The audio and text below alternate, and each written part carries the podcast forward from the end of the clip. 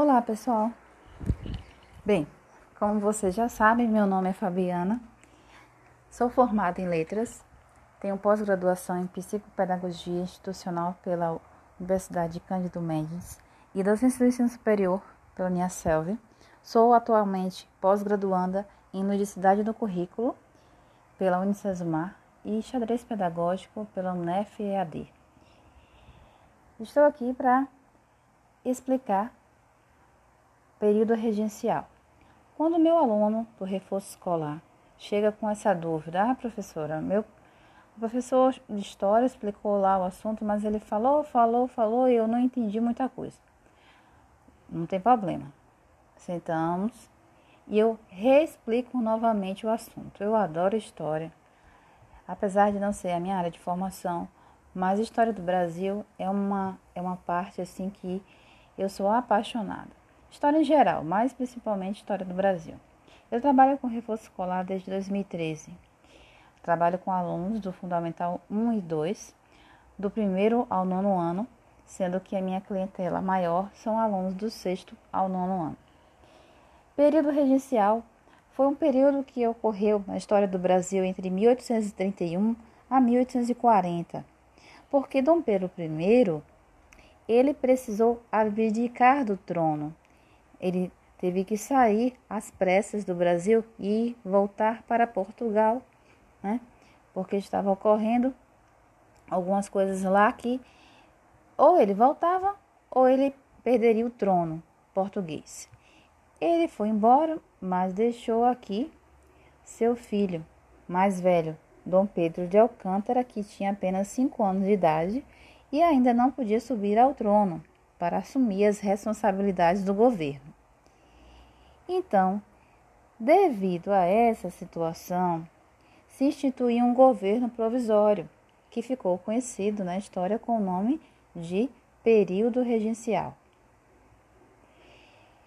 O período regencial é também o que? Uma fase em que o, o país é governado por regentes, pessoas, né? até 1840. A própria Constituição havia dois artigos que previam é, essa condição, caso ocorresse é, o, o, fato do imperador ter que abdicar em favor de, do filho e a questão da idade impedir que esse filho subisse ao trono. Parece que Dom Pedro já estava já imaginando que isso de fato é, iria ocorrer. No artigo 122 da Constituição daquela época, determinava que, no caso do imperador ser menor, o, o país seria governado por uma regência né, de, um, de um parente bem chegado ao imperador. Né? E no artigo 123 diz ainda que se o imperador não tivesse parente algum que reunisse as qualidades necessárias, seria nomeada uma Assembleia Geral composta por três membros, do, dos quais o mais velho seria o presidente. Então, já estava previsto né, na Constituição a questão da, da, das regências, né, no caso do imperador ter que abdicar do trono. E Dom Pedro I abdicou do trono em 7 de abril de 1831 encerrando assim o primeiro reinado. O período regencial, que começou nessa fase, né, estendeu-se por nove anos. Foi a primeira vez que o Brasil foi governado por brasileiros, mas isso não quer dizer que o Brasil viveu uma época de tranquilidade, não. Não, o, essa época do período regencial não foi uma época tranquila. Ao contrário, foi uma época de muitas revoltas revoltas em várias províncias. Né? É, podemos destacar como revoltas do período regencial a cabanagem, que ocorreu entre 1835 a 1840, foi a primeira revolta de caráter popular do Império e recebeu esse nome porque a maioria dos revoltosos era formada por cabanos, pessoas humildes, simples, que moravam em cabanas nas margens dos rios. Essa revolta teve origem na luta entre grupos políticos da província e se transformou em um levante das camadas mais pobres. A cabanagem chegou, no caso, até mesmo a é, fazer uma pressão sobre o governo, né? porque os, os cabanos chegaram a ocupar o governo do Pará. E só foram vencidos em 1840, quando uma força militar do Império chegou à província do Pará e promoveu massacres violentos. Muitas pessoas morreram. Outra revolta do período regencial é a Sabinada, que ocorreu entre 1837 a 1838, na Bahia. Foi um movimento articulado por membros da classe média de Salvador, como médicos, advogados, jornalistas. Um dos líderes do movimento era o médico Francisco Sabino Álvares da Rocha Vieira.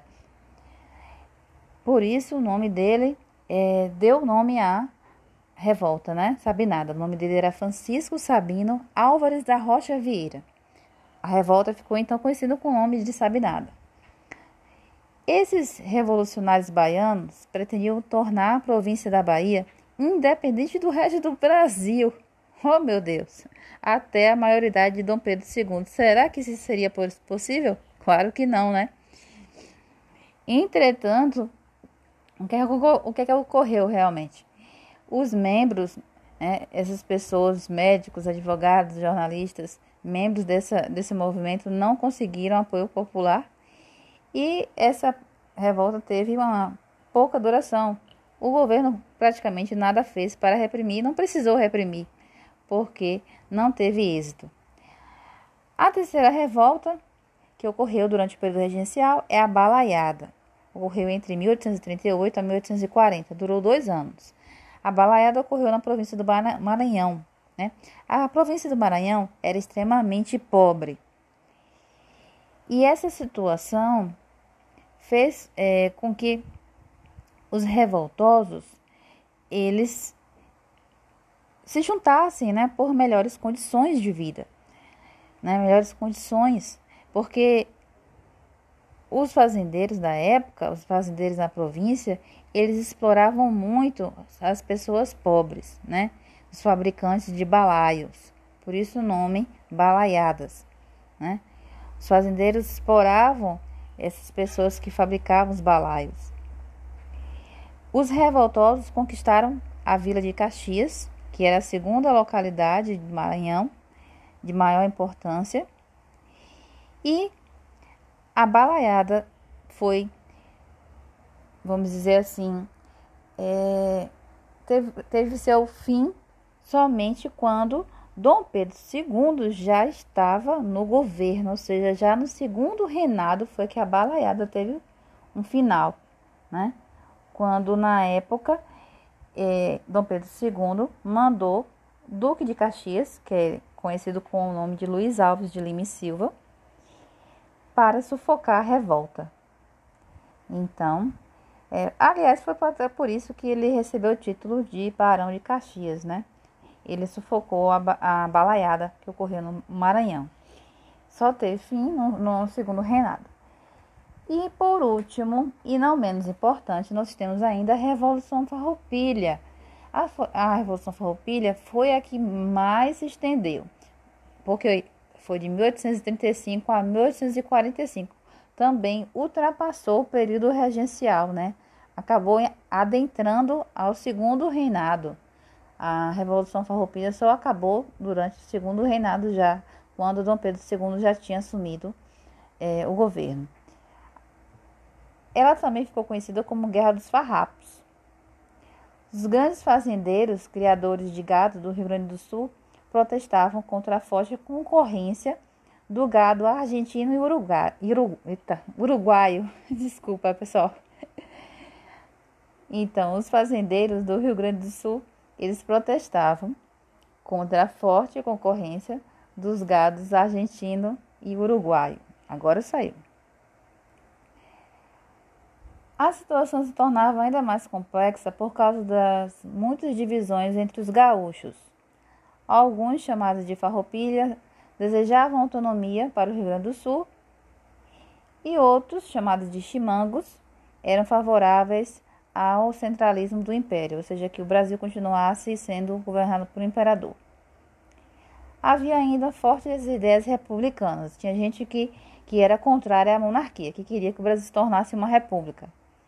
Somente em 1845 foi assinado um acordo com o governo, no qual se atendia algumas exigências dos farrapos.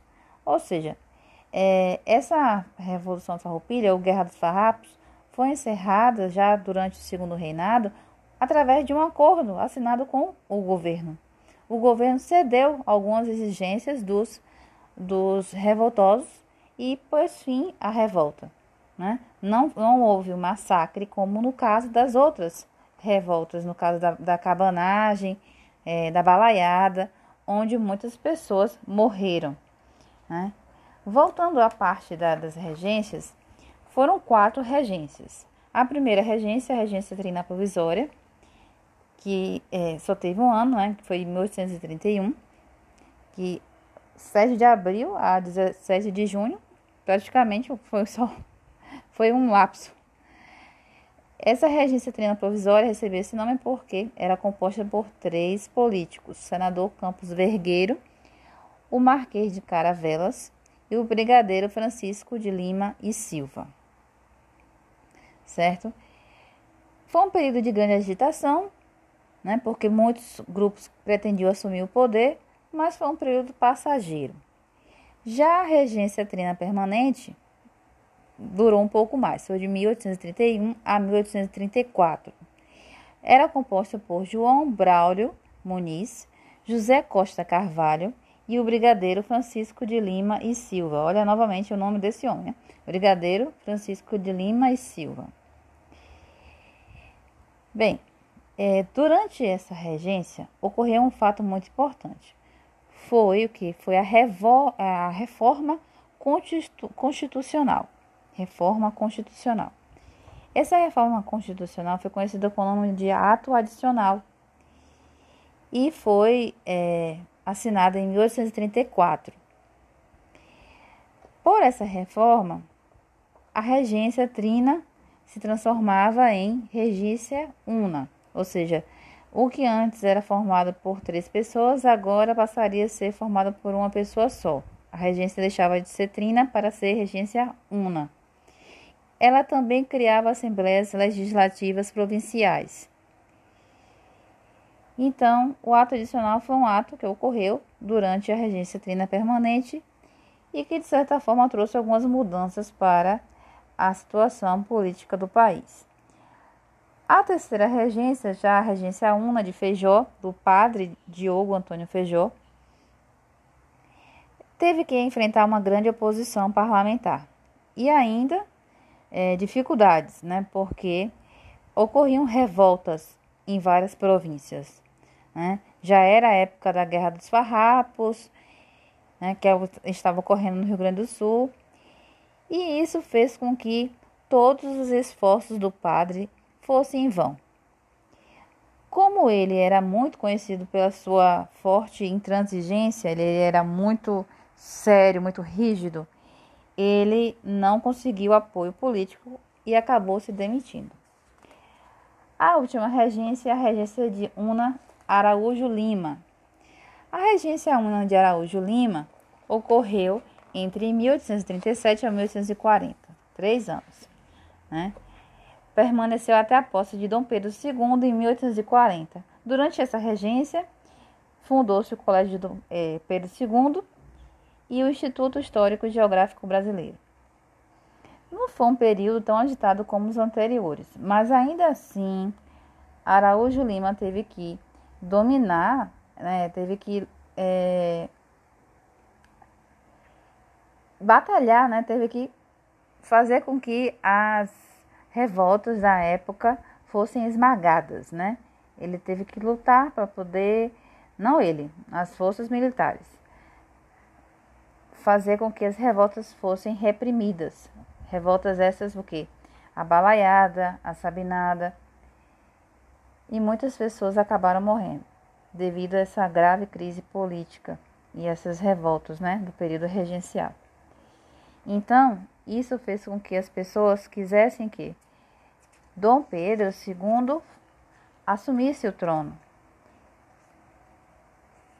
O, modelo regencial, do período regencial, não foi um modelo estável. Né? Havia um risco do Brasil se dividir. E por isso ocorreu a antecipação da maioridade de Dom Pedro II. O golpe da maioridade que ocorreu em 1840, quando Dom Pedro foi coroado com o título de Dom Pedro II com apenas 15 anos de idade. Ele governou o Brasil por quase meio século, entre 1840 a 1889. E durante essa época também vão ocorrer várias coisas assim bem importantes, né? Como a Guerra do Paraguai, a questão do café, né? O Brasil se torna um grande produtor, produtor de café e a própria abolição da escravatura, as leis abolicionistas. Mas isso aí já é um próximo assunto no próximo podcast. Eu queria agradecer a vocês e qualquer coisa, estamos aí para tirar dúvida dos nossos alunos do reforço escolar. Um abraço.